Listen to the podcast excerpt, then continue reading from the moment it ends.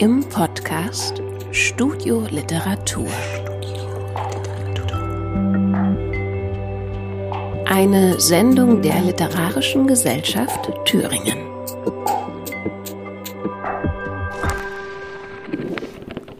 Löse deine Zunge, deine Hand. Texte und Klänge zur Pandemie. Bärbel Klessner, Texte. Stefan Petermann, Texte. Alex Morley, Musik. Bettina Gras, Sprecherin. Elisa Überscher, Sprecherin.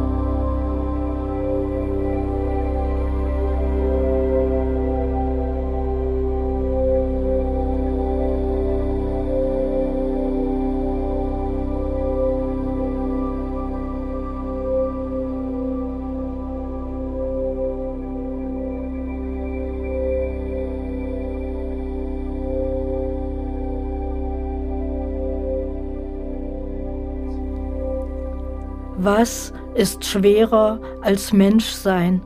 Was unausweichlicher als geschlagen und zerrüttet zu werden vom einzigen wunderbaren Leben? Was ist leichter, Steine oder Flügel? Was hält deine Hand zurück? Was hält ein Mensch, du? Was hältst du aus, schwer und sicher in den anderen? 24. Februar 2020. Ich stehe im Atrium vor der Apothekerin und schäme mich. Eben habe ich nach Atemschutzmasken gefragt, wofür ich die denn brauche, fragt sie, wegen der Grippe. Lüge ich, weil es selbstverständlich um Corona geht. An diesem Morgen habe ich Hamsterkäufe beschlossen. Ich las von Wuhan und Italien und musste zu dem Schluss kommen, dass eine Veränderung der Situation auch hier wahrscheinlich ist. Nun stehe ich der Apothekerin gegenüber und weiß, dass ich im Grunde nicht bereit dafür bin. Ich fühle mich wie ein Prepper, ein Panikmacher, einer, der Lust hat an der Katastrophe. Schließlich nehme ich ein Zehnerpack der günstigsten Marke, Butter, Brot, Papier, Dynasty, dazu eine kleine Packung Desinfektionstücher und verlasse die Apotheke. 6. März 2020. Besuch einer Ausstellungseröffnung. Erstmals ein gemeinschaftlicher Konsens darüber, sich nicht die Hände zu schütteln. Begleitet von ironischen Kommentaren lachen wir darüber, verweisen auf den Elbow Bump oder den Wuhan Shake. Damit überspielen wir das Unbehagen, einer sozialen Geflogenheit nicht nachzukommen, auch die unangenehme Frage, ob es wirklich schon so weit ist, solch radikale Schritte gehen zu müssen. 8. März 2020. Immer noch weit weg von Panik. Aber der anfängliche Gedanke, dass nicht das Virus die Gefahr ist, sondern überzogene Panik, korrigiert sich durch die weltweiten Geschehnisse. Eine unwirkliche Vorstellung, noch geht alles seinen Gang. Zu wissen, dass wir nächste Woche alle schon in Quarantäne sein könnten, erscheint wie eine andere Realität. 15. März 2020. Um Menschen schlage ich nun einen deutlichen Bogen. So gebe ich ihnen zu verstehen, dass ich sie verdächtige, dass ich verdächtig bin. Es sind keine guten Gefühle, diese ersten Gedanken beim Anblick von Menschen. Es sind notwendige Unterstellungen, ich hoffe, sie werden sich nach dem Ende dieser Zeit verflüchtigen. 21. März 2020. Die noch unvollständige Lehre ist jetzt schon gewaltig. Eine kaum begangene Karl-Liebknecht-Straße am späten Nachmittag, auf dem Stefane-Sell-Platz eine einsame Skateboarderin. Das ist der Anfang eines Jahrzehnts, vielleicht der Beginn einer Epoche. Und nein, es fühlt sich nicht falsch an, so pathetisch zu schreiben. Worte wie Epoche schaffen eine Distanz zur Wirklichkeit, die zugleich vor der Haustür liegt, in den Streams aus aller Welt und in den Vorstellungen, die es einmal von der Zukunft gab. All das zugleich zu erleben, ist eine absolute Überforderung. 24. März 2020. Seit einem Monat schreibe ich. Das Schreiben schafft ein Gefühl von Kontrolle, lässt mich glauben, dass das, was geschieht, sich in ein Datum tippen ließe, fein säuberlich durch Tage getrennt. Heute habe ich erstmals den Gedanken in alle Deutlichkeit ausgesprochen gehört, warum nicht einen Teil der gefährdeten Opfern zugunsten einer weiterhin funktionierenden Welt für die anderen. Vielleicht ist das, neben dem medizinischen Kampf, die wichtigste Auseinandersetzung, die über den Gemeinschaftssinn. 28. März 2020. Auf dem Spielplatz sind Schaukel, Wippe, Rutsche mit Absperrband gesichert. Ich muss meinem Kind die Pandemie erklären. In diesem März sind überall auf der Welt die Spielplätze gesperrt, sage ich ihm, weil dort Handteufelchen sein können und diese Teufelchen, sie machen krank. 6. April 2020. Für einen Filmdreh über die Corona-Lage in einem kleinen Dorf fahren wir los. Die Autobahn ist nahezu leer. Kurz vor Jena laufen Rehe auf die Autobahn. Nicht übermäßig in Eile überqueren sie die Fahrbahn. 20. April 2020. Die temporäre Einheit, das Gefühl, dass uns allen dasselbe widerfährt und wir deshalb dasselbe wahrnehmen und uns deshalb verbunden fühlen könnten, ist nun auch futsch. Wie in nahezu allen der letzten Jahre sammeln sich die Standpunkte auf zwei Seiten, das Empfinden wird extremer, damit auch die Reaktionen. 8. Mai 2020. Zeitungen lassen Deutschlands klügste Corona-Skeptiker verlautbaren, weshalb der Lockdown ein Fehler gewesen sei. Im ersten Update-Podcast, den ich hörte, fiel mir dieser Satz auf, er wuchs mir gleich ans Herz, there is no glory in prevention. 17. Mai 2020. In Videos von den Demos geschaut. Das Schrille wird gefilmt, das Absonderliche gezeigt. Wer gefragt wird, reiht als Antwort irgendwelche Füllwörter aneinander, Impfzwang, BAD GmbH, Chip, Grundgesetz. 9. Juni 2020. Die kleinen Spendenkörbchen neben den Supermarktkassen sind verschwunden. Am Abend wird durchgerechnet, welche Entlastung die Mehrwertsteuersenkung für das Haushaltsgeld bringt. Wer heute auf dem Balkon steht und klatscht, will Mücken töten. 30. August 2020. Der Reichstag wurde nicht gestürmt, nur ein paar Demonstranten sind eine Treppe hinaufgerannt.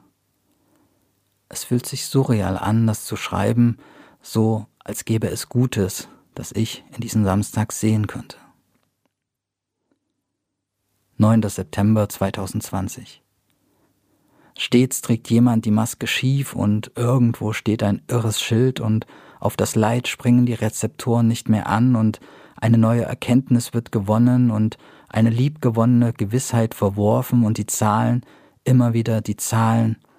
Wie oft kann ich schreiben, dass jemand mich fast umarmt hätte? 28. Oktober 2020. Tag des Wartens. Beschlüsse werden gefasst. Die Sitzung der Ministerpräsidenten.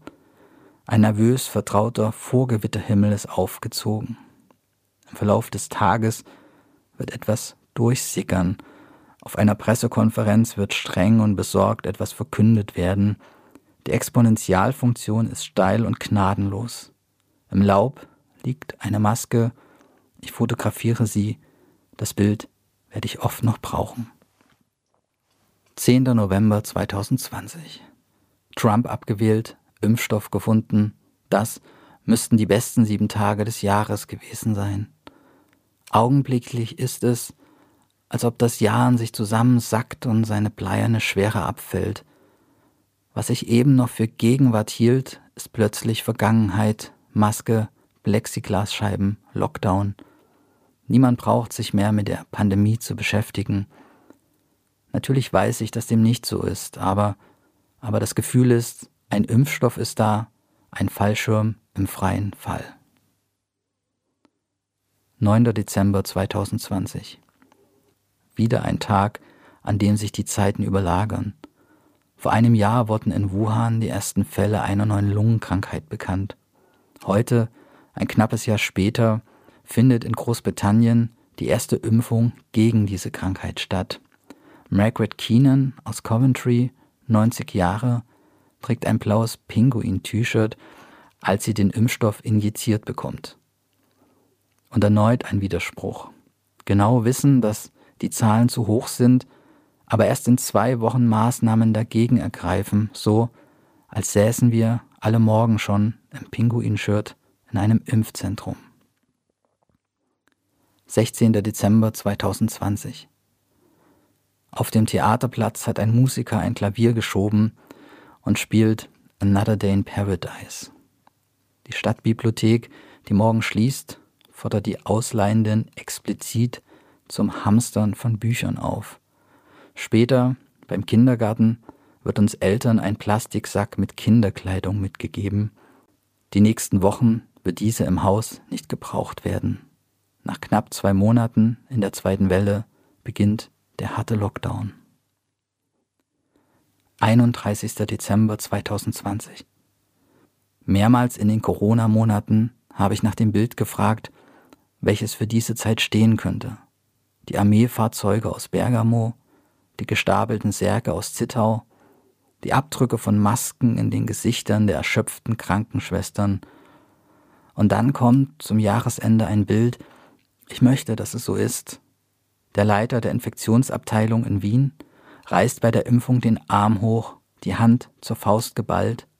Das ist das Bild, welches ich gerne von 2020 behalten möchte. Ein Arzt, der eine Siegerfaust macht. 11. Januar 2021. Ein Flugzeug ist abgestürzt. 62 Menschen verlieren ihr Leben. Ich setze die Zahl in Vergleich zur Zahl der täglichen Corona-Toten automatisch, ohne innezuhalten. Später erst wird mir die Kälte dieses Denkens bewusst. Das ist der Kurs von Katastrophen in diesen Wochen. Ein Tag in der Pandemie, gerechnet in der Zahl abgestürzter Flugzeuge. The poetry is in the pity, schrieb der Dichter Wilfrid Owen. Die deutsche Übersetzung von Pity, das Mitleid, hat im vorigen Jahrhundert einen Bedeutungsabsturz erlitten. Wurde zunächst noch echtes von falschem Mitleid unterschieden, wohnt dem Begriff des Mitleids nun per se eine Überheblichkeit und Herabsetzung der Leidenden inne. Schade um das schöne Wort. Also Mitgefühl, Empathie, Anteilnahme, Solidarität mit den Schwächsten, darin liegt, so Owen, die Poesie.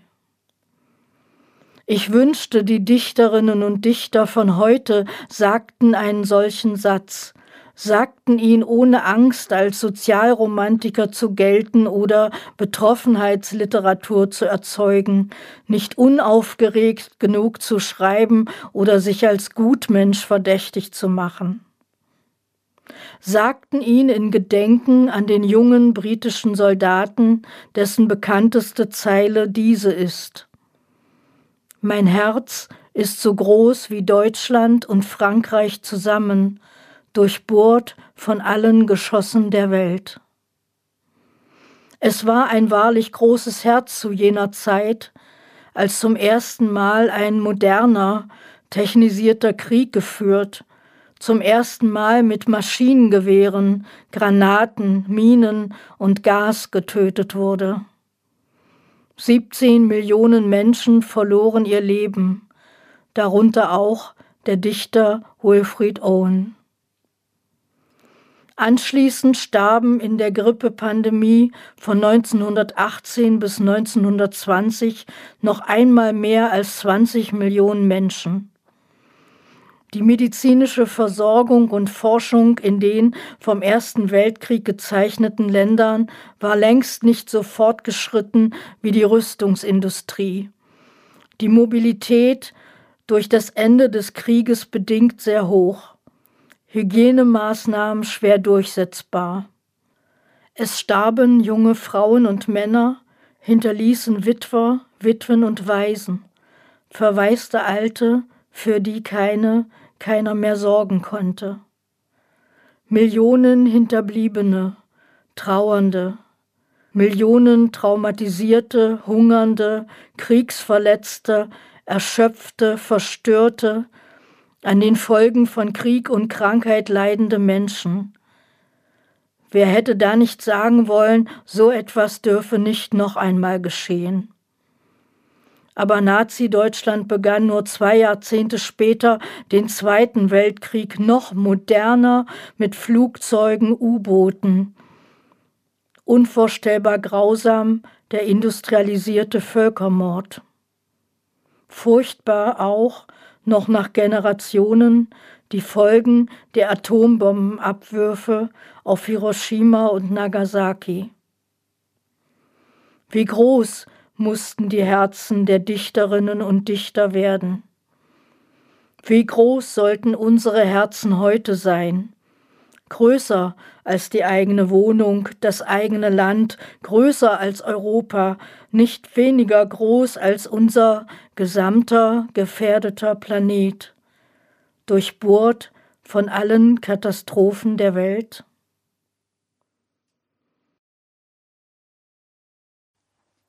16. Januar 2021. Schnee fällt. Schnee auf den Mega-Lockdown, Schnee auf die Mutationen, Schnee auf die Tage, an denen ich FFP2 trage, Schnee auf den Gedanken, dass wir schon mal an diesem Punkt standen, Schnee auf die Zweifel, Beklemmungen, Ängste, Schnee auf die Freunde, die ich seit einem halben Jahr nicht mehr gesehen habe, Schnee auf das Impfzentrum, das in einem Kulturzentrum eröffnet hat, Schnee auf den Amazon-Verkaufsrang von Suhashit Bhakti. Schnee auf die Länder, die erst Zugriff auf den Impfstoff haben werden, wenn wir geimpft sind. Schnee auf den zwei Millionsten Toten. Schnee auf all die Brote, die ich im Lockdown nicht gebacken habe. Schnee auf ein Jahr meines Lebens.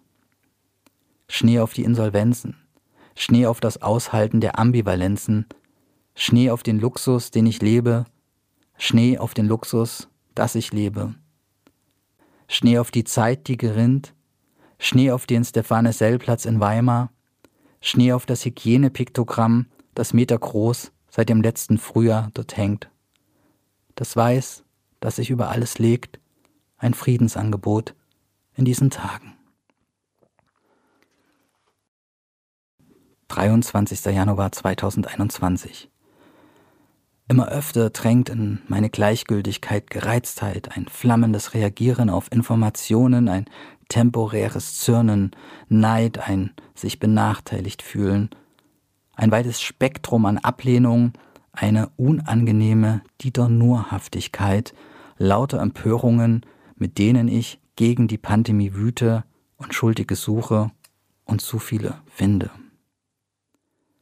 20. Februar 2021 Gang durch die Stadt.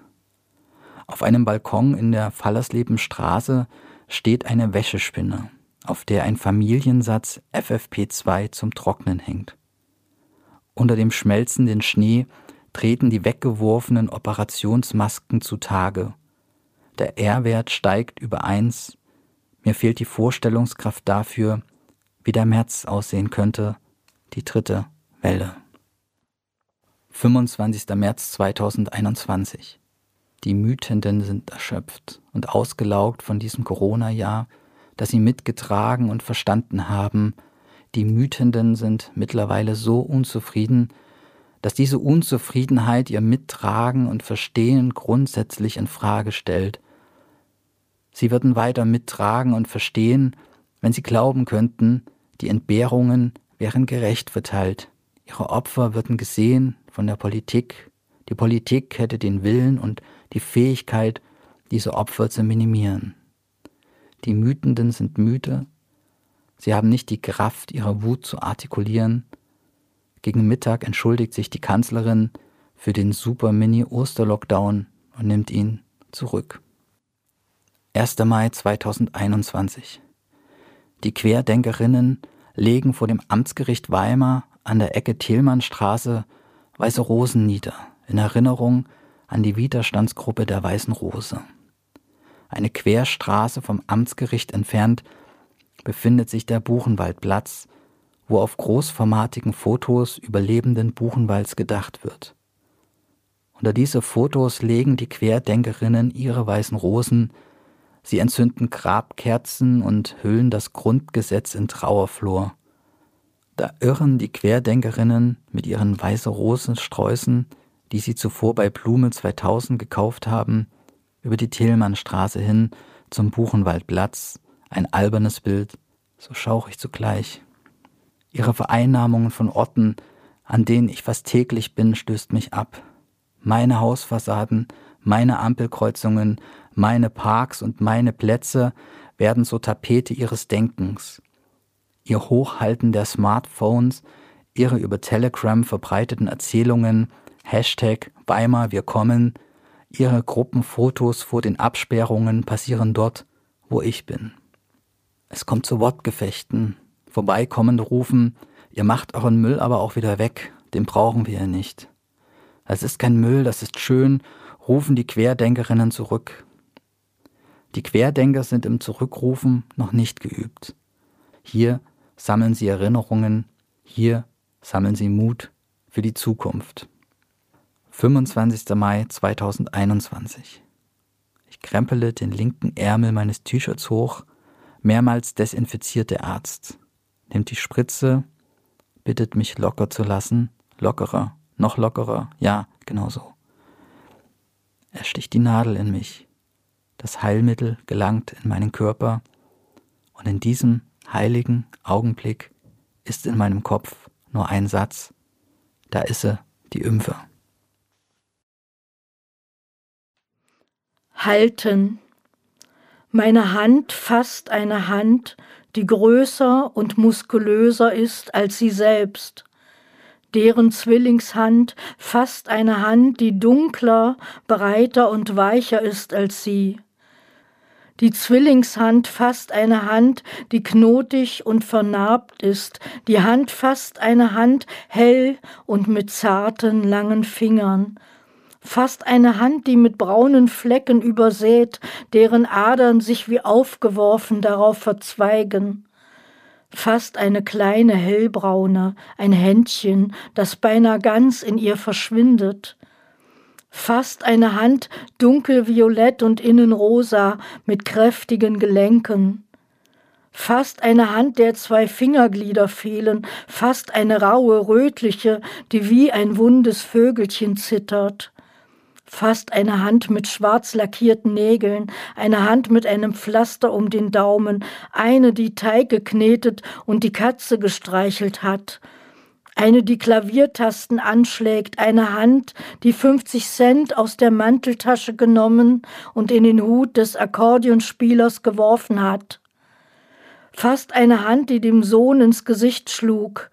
Fast eine Hand, die schrieb und schrieb, eine Hand, die schwor, eine Hand, die Tränen weggewischt, eine, die den Knopf gedrückt hat, fast eine Hand, die eine dünne Kanüle in eine andere Hand sticht, fast eine Handprothese, fast eine Hand, die Perlen in kleine Schachteln sortiert, fast eine, die am Trapez eine andere Hand fängt, fast eine Hand, die gefoltert und gebrochen wurde, fast eine Hand, die sich erhebt, fast nach einer Hand, die nicht gefasst werden will, die wegschlägt, fast eine Hand, die getötet hat, eine Hand, die schon kalt ist, fast eine Hand wie ein Baum, eine Hand wie irre Hoffnung, zwei Hände, die nicht loslassen, vier, zwölf, hundert Hände, die fließen, spüren und leiten,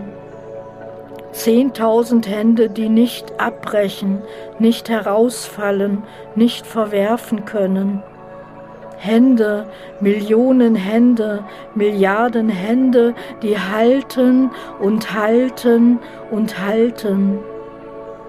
Was für ein Wahnwitz, was für eine Zumutung, was für eine Konstante, was für eine Option.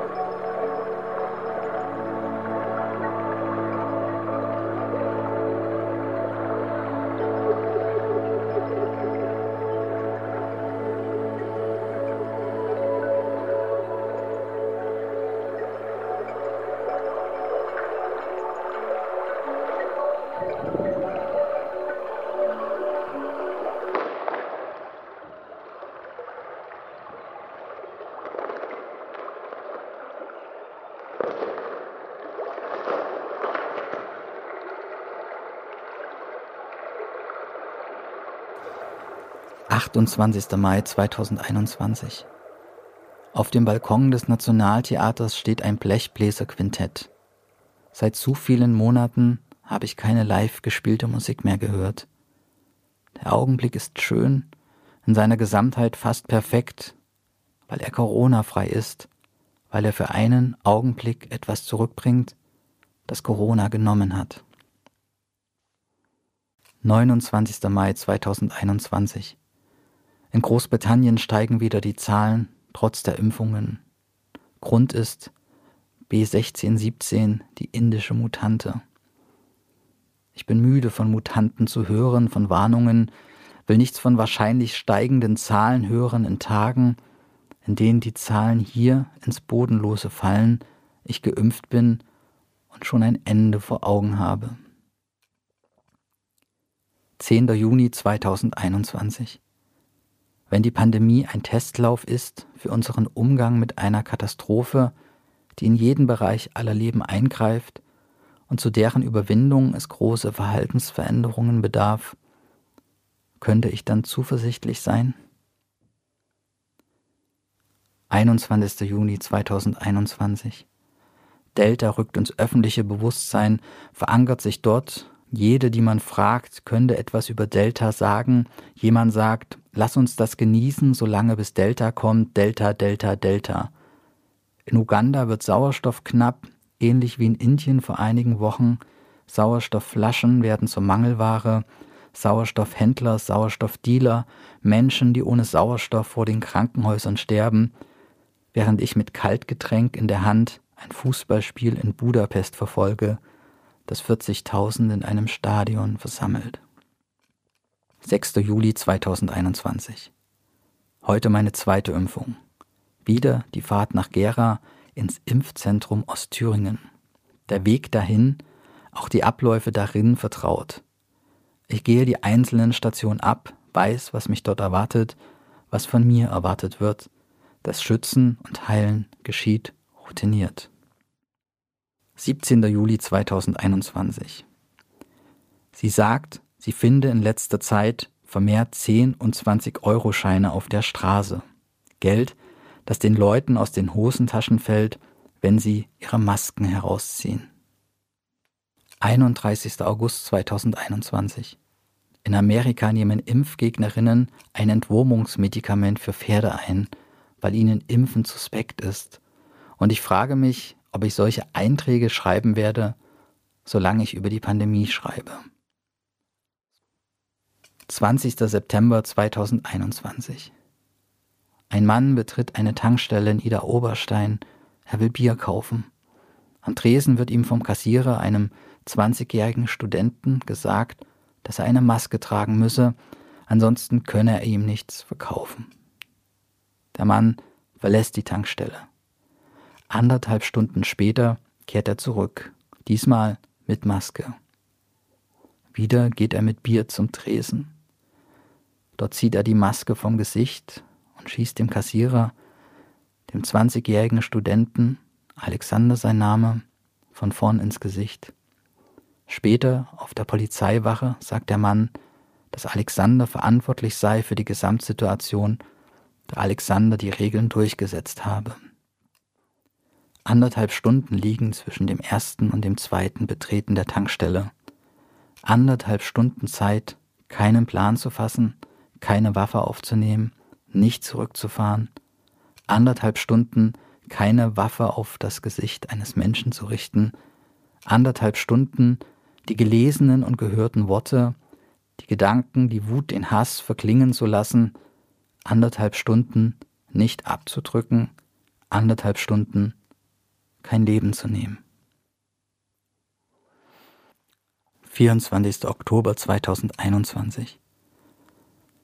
Aber das Ende der pandemischen Lage wird dennoch in wenigen Wochen in Aussicht gestellt und das Reden vom Freedom Day schwillt an, 3G, 2G, kein G und Maskenpflichten fallen und Apothekerinnen fälschen Impf-QR-Codes, die Impfquote bleibt stabil bei unter 70 und jemand redet von Impfapartheid irgendwas mit Boosterimpfungen, aber kein wirklicher Plan und irgendwie schlafwandeln wir alle weiter hinein in diese vierte Welle, Die letzte aller Wellen, bevor Frühjahr 22 wird. Zwei Jahre Corona und dann muss das endlich vorbei sein, müsste es heute schon. Fast 70 Prozent sind schließlich geimpft. Warum enden sie einfach nicht, diese elenden Corona-Jahre? Dank. Danke an alle, die so verantwortlich wie möglich versucht haben, Entscheidungen zu treffen. Danke an alle, die gegen Querdenker demonstriert haben. Danke an die Pfarrerin Katja Pfitzer aus Seeburg, die in ihrer Predigt so klare Worte gegen Rechtsextremismus gefunden und mir damit bestätigt hat, dass sich die Spaltung der Gesellschaft nicht zwischen Stadt und Land, nicht zwischen Gläubigen und Atheistinnen vollzieht, sondern dort, wo Liebe, Mitleiden und Menschlichkeit enden. Danke an alle, die mehr und härter arbeiten mussten, unter erschwerten Bedingungen für andere da waren. Danke an alle, die es geschafft haben, ihr eigenes Leiden nicht über alles zu stellen.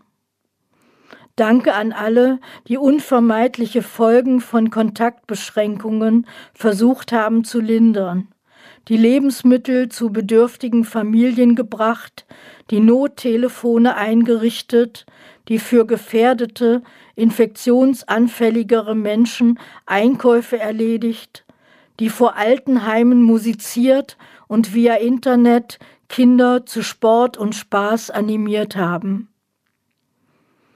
Danke an die Angehörigen, die den Mut und die Kraft fanden und über ihren Verlust, ihre Trauer und die furchtbaren Umstände, an Covid-19 zu sterben, berichtet haben.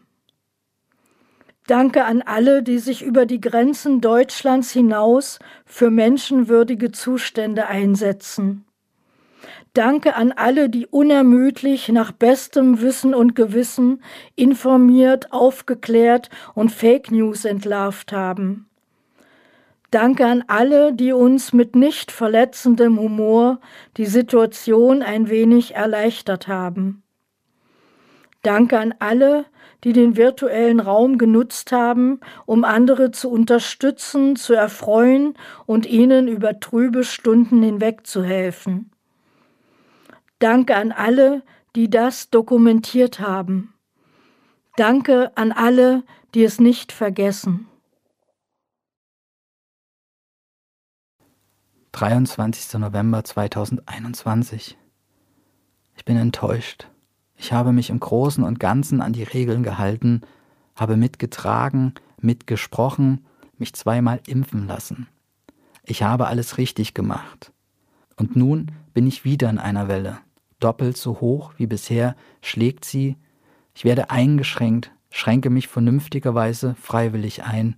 Dabei war das alles anders ausgemacht. 8. Dezember 2021 am Tag, an dem Olaf Scholz als Bundeskanzler vereidigt wird, werde ich zum dritten Mal geimpft. Auf den Tag genau vor einem Jahr wurde in England weltweit die erste Corona-Impfung verabreicht. Margaret Keenan saß im Pinguin-Shirt. Es scheinen zwei Zeitalter seither vergangen. 10. Dezember 2021. Wie spreche ich über etwas, über das gesprochen wird, obwohl kaum etwas gesichert ist? Wie gehe ich mit Nichtwissen bei einem großen Bedürfnis nach Wissen um? Ich weiß, dass es noch nicht viel zu wissen gibt, keine fertigen Studien, Analysen, Ergebnisse.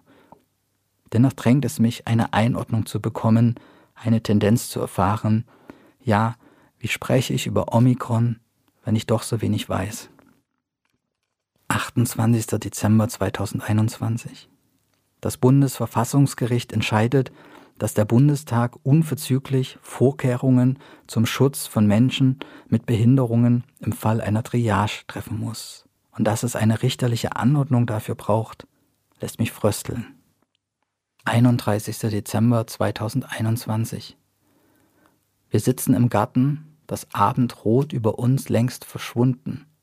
In den Zonen der Stadt, wo Feuerwerk erlaubt ist, knallt es schon, in den anderen auch weil wir keinen Stift bei uns haben, flüstern wir die Dinge, die wir hinter uns lassen wollen, in Zettel hinein, ein Ritual der Rauhnächte. Wir werfen in die Feuerschale die Papiere und damit die Dinge, von denen wir uns lösen wollen. Das Holz zur Glut heruntergebrannt, reicht das Feuer noch, fressen die Flammen die unsichtbaren Worte. Ich flüstere die gesamten Corona-Monate, fast tausend Seiten, ist es das, was ich vom neuen Jahr begehre. 16. Januar 2022. Ich frage mich, wie die Sache mit den Geimpften und Ungeimpften im Rückblick gesehen werden wird. Der Ausschluss der Ungeimpften von Teilen des öffentlichen Lebens. Wird es in der Rückschau als angemessen gelten, als notwendig? Wird man im Nachhinein die Gründe dafür nachvollziehen können? Oder wird sich ein anderes Verständnis durchsetzen, das von einer Unverhältnismäßigkeit? Vielleicht gehört dieses nicht mehr triggern lassen zu einem Ende der Pandemie dazu, zu einem Loslassen. Vielleicht geschieht mir das jetzt gerade. 12. Februar 2022. Kann es sein, dass die Diskussion über die prognostizierten Angriff Russlands auf die Ukraine gleichzieht mit den Diskussionen über Corona-Maßnahmen, was Intensität der Diskussion angeht, auch der Absolutheit der Meinungen? Jedenfalls erhält die Krise in Osteuropa einen eigenen News-Ticker, so wie es ihn für die Pandemie seit zwei Jahren gibt. 13. Februar 2022 wie viele Corona-Tote können wir uns leisten, ist eine diskutierte Frage dieser Tage. Der Gesundheitsminister schreibt in einem vielbeachteten, mittlerweile gelöschten Tweet von einer momentan vertretbaren Bilanz an Sterbefällen. Aktuell sind es 174 Corona-Tote im Sieben-Tagesmittel. Etwa 2700 Menschen sterben pro Tag in Deutschland. Wir nehmen sich da die 174 Corona-Toten aus. Die Corona-Toten werden gerechnet gegen die anderen Toten, gerechnet gegen die Infektionszahlen, gerechnet gegen die Maßnahmen. Die Toten sind Argument dafür, dass Omikron mild ist. Die Toten sind Argument für Lockerungen. Es sind Rechnungen. Es sind Fragen. Wie viele tote Kinder über welchen Zeitraum wären nicht mehr extrem selten? Ab welcher Todeszahl gilt die jeweils aktuelle Mutante als mild? Wie viele Corona-Tote bedeuten die Rückkehr zur Normalität? Wie viele Corona-Tote sind normal? Die Gesellschaft rechnet. Die Corona-Toten sind Tote, wie die Toten im Straßenverkehr, die Grippe-Toten, die Toten durch multiresistente Keime. Wir rechnen, wie viel Tote aus welcher Gruppe wir uns leisten können und wann Maßnahmen ergriffen werden müssen. Ich habe nicht die geringste Ahnung, wie wir dabei auf ein Ergebnis kommen, wie wir was gegeneinander abwägen, ausloten, überschlagen, erachten, wie der Entscheidungsfindungsprozess abläuft, bei den Entscheidern, bei den Vermittlern, bei uns. Irgendwie müssen die Rechnungen ja ablaufen.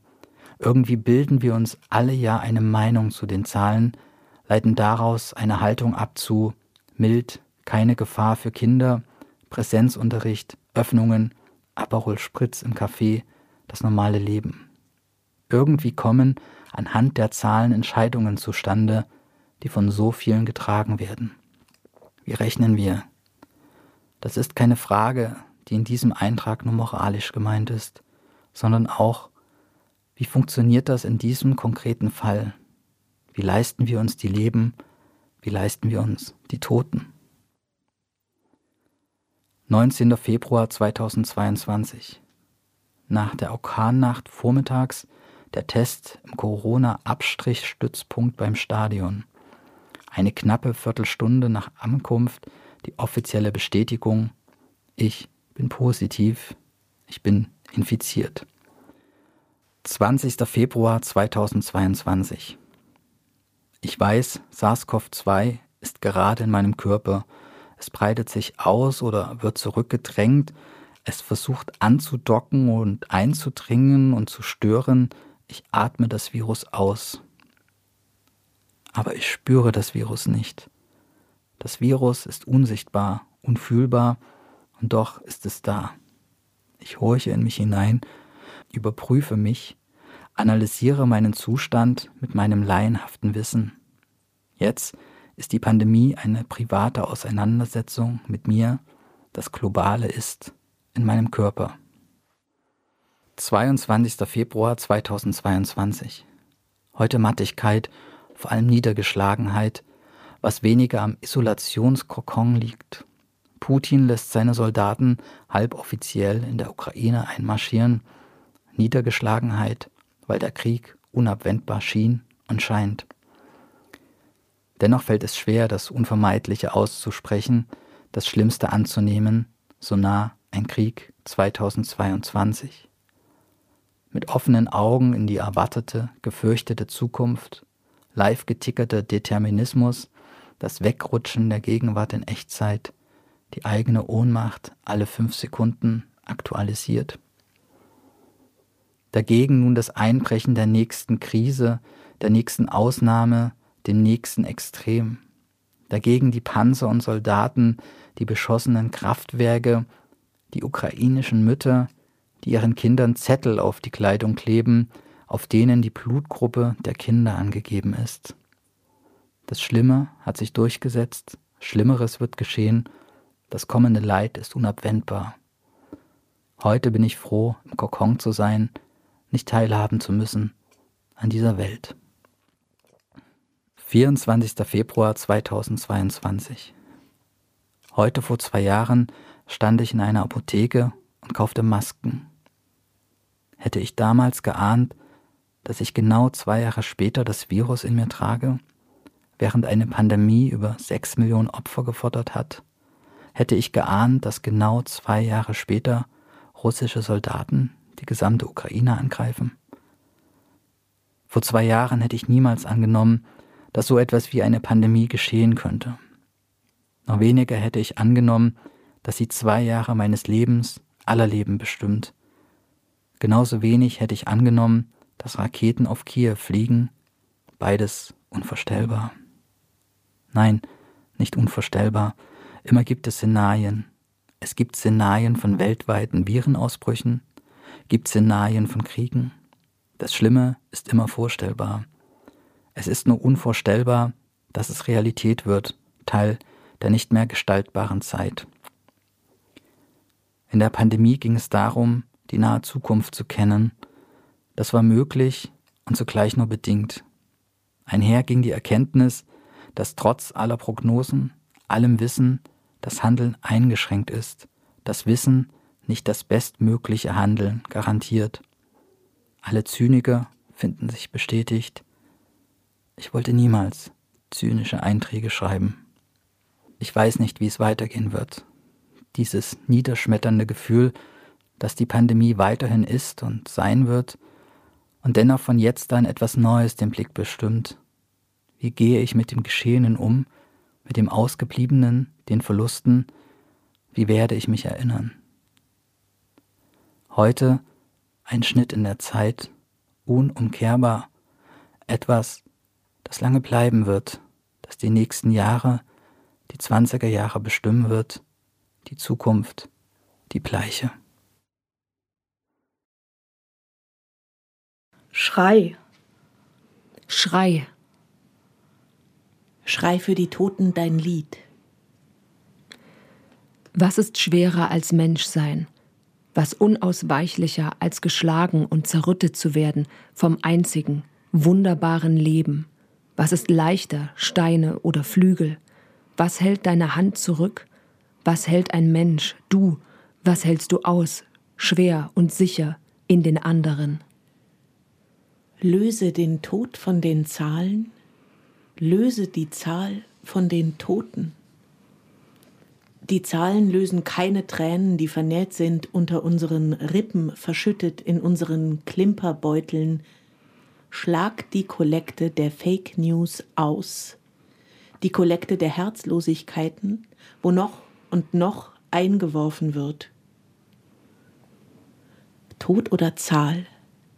Schwing in deiner Brust die Feuerglocke. Schrei für die Toten dein Lied. Alles schwankt, alles schmerzt, alles Nest, alles brennt. Du stehst mit dem Kopf zuerst auf, schleppst an den Beinen die Erde zutage, erinnere dich.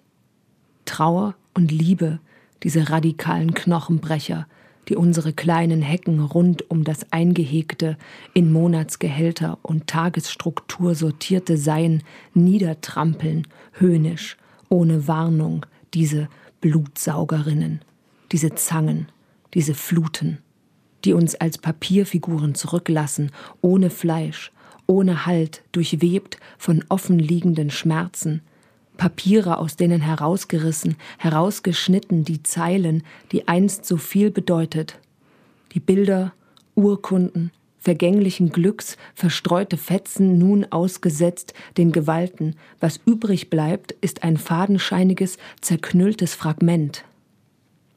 Eine stirbt, drei haben sie geliebt, 21 waren Verwandte, vier gute Freundinnen, 70 erinnern sich. Damals am Zechliner See. Ihr seidenfeines Haar. Sie kam immer pünktlich zur Schicht.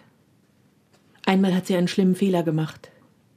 Sie konnte verletzend sein. Ihr Kartoffelsalat war unvergleichlich. Die Tochter hat einen Italiener geheiratet. Sie schickte Päckchen an die Enkel nach Padua. Ein einziges Mal ist sie auf einen anderen Kontinent geflogen, nach Bali. Ein Foto vor dem Lotustempel. Das letzte Telefonat vor dem Koma. Eine legt die Maske an, zieht den Schutzkittel, die Einweghandschuhe über, zieht den Tubus, zieht die Kanüle heraus, buxiert die Leiche in einen Plastiksack, schließt den Reißverschluss, sagt, beim ersten Mal habe ich geweint. Es hätte meine Mutter sein können. Alles atmet, die Spitzen der Blätter, die Haut der Platanen, das Wasser in den Brunnen und Kannen, Schwanenhälse aus blühendem Plastik. Die Wege atmen und die Zahlentafeln der Felder, atmende Vierecke mit Lichtpunkten versetzt. Muster flackernder Botschaften, das Kommen und Gehen der Besucherinnen atmet und die Vögel, die aus ihren Köpfen die Erinnerungen picken, Zaunkönige und Amseln. Der Himmel atmet weißen Dampf in wechselnde Formen, die feuchte, schwere Erde stößt mir im Gehen ihren Atem in den Schritt. Einer hat sein Dorf in Andalusien nicht mehr wiedergesehen. Baba! Baba! Sagt der Sohn, dass ich ihn nicht mal mehr in den Arm nehmen konnte. Einer hinterlässt eine Witwe, eine verstummte Posaune, eine Sammlung alter Spielkarten, eine Rettungsmedaille, drei Töchter, fünf Enkel. Er war ein untreuer Ehemann, aber er erfüllte gern Wünsche. Er kaufte immer zu viel für die Enkel, wollte an ihnen gut machen, sagen die Töchter, was ihm als Vater nicht gelungen war. Alles dreht sich, die winkenden Zweige immer grün, die Haufen toter Blumensträuße mit den verwitterten Schleifen in Liebe. Die gemauerten Brunnen, alles dreht sich, die Namen tanzen an den Schritten vorbei aus ihren steinernen Reihen, alles dreht sich weiter in den Raum, kugelt durch den Himmel, der den Abend über die Erde kehrt mit ihm die drehenden Gerüche, Fäulnis und Liliendunst, auf den Wegen ein verhaltenes Huschen, Summen und Kratzen. Die Wege, über eine Krümmung gedreht, breiten sich zu den Feldern aus, flache Terrassen, Ackererde, Menschenfelder, die Armee der Kreuze. Eine bräuchte hundert Hände. Jede Nacht stürzt sie in die bleiernen Fragen. Warum haben wir sie in dieses Heim gegeben? 23 sind gestorben. Warum habe ich nicht warten können? Warum konnte ich nicht mehr? Einer sitzt im Gefängnis seiner selbst, liest von den Mauern die immer gleichen Sätze. Sie wären doch sowieso bald die Alten, aber ich, aber ich. Bete. wenn du einen Gott hast. Erfinde Gebete, wenn du keinen Gott hast. Bitte deine Toten, sie mögen die unberührt Gestorbenen noch einmal umarmen, wenn sie ankommen in jenem Land, aus dem die Toten dich nachts in deinen Träumen anrufen, ohne Vorwahl, ohne Leitung, ohne Server, ohne Satellit. Alles schwankt, alles zittert, alles bricht, zerbricht meine Schritte, mein Gehen über eine rotierende Kugel. Mein Leib ist eine Hülle, eine Form, die von innen mit Zinn ausgegossen wird. Die Form bewegt sich, spricht, sortiert Papiere, stellt einen Topf auf den Herd, drückt auf eine grüne Taste, nimmt eine Plastiktüte entgegen, in der ein Handy, zwei Fotos, ein Notizbuch und letzte Wäsche aufgehoben sind. Ich sitze mitten in der Hohlheit meiner Form, auf dem Grund gekrümmt wie ein Embryo, das sich weigert, geboren zu werden. Einer stirbt angeschlossen an das letzte Gerät. Eine stirbt in ihrem Mahindra ringend um den letzten Atem. Einer stirbt auf einer Matratze aus gefalteten Pappen. Eine stirbt auf einer Straße in Lagos. Stirbt. Inmitten der Passanten, die keinen Krankenwagen rufen aus Angst, ihn bezahlen zu müssen. Eine erstickt. Einer verhungert. Eine ertrinkt. Einer wird erschossen. Eine wird gesteinigt. Einer stürzt mitsamt seinem Haus in den Abgrund. Sie alle stürzen in den Abgrund, der sich jenseits der großen Filmszene auftut, in der ein perfekter Tod zelebriert, ein Hollywood-Sterben verkauft wird. Mit dem großen Bett in der Mitte umstanden von Söhnen und Töchtern, Der Ehefrau, dem Freund, der Haushälterin, die den letzten Wunsch, die letzten Anweisungen vernehmen. dem Toten die Hände über der Brust falten. Eine Kerze entzünden, während Geigen einsetzen, Über dem Abgrund in den all die anderen stürzen, die Unglücklichen, die allein sterben, die sich selbst töten. die verrecken müssen. Niemand stirbt gegen die anderen. Sie gehören uns allen. Sie gehören uns an.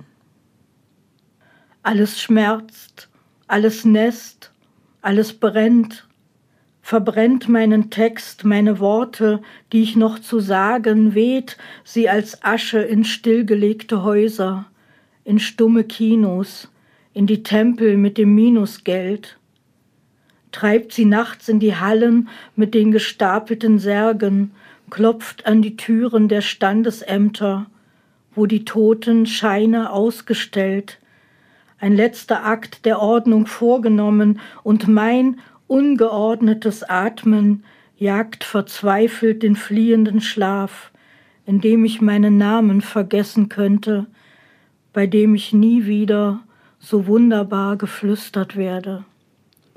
Schrei das Requiem. Schlag das Becken blechern, lautbar jeder Harmonie Und ein Engel mit schütteren Flügeln stößt in ein taubes Horn. und die Feuerglocke in deiner Brust scheppere und reiße den Takt. Löse den Tod von den Zahlen. Löse die Zahl von den Toten. Löse deine Zunge, deine Hand aus den fressenden Stunden deines Alltags, aus den Käufen, aus den Sorgen, aus den Checklisten. Bete, wenn du einen Gott hast. Erlöse einen Moment mit deinem benetzten Finger. Berühre die Toten sanft und ohne Scheu. Flüstere, Leute, schrei dein Lied.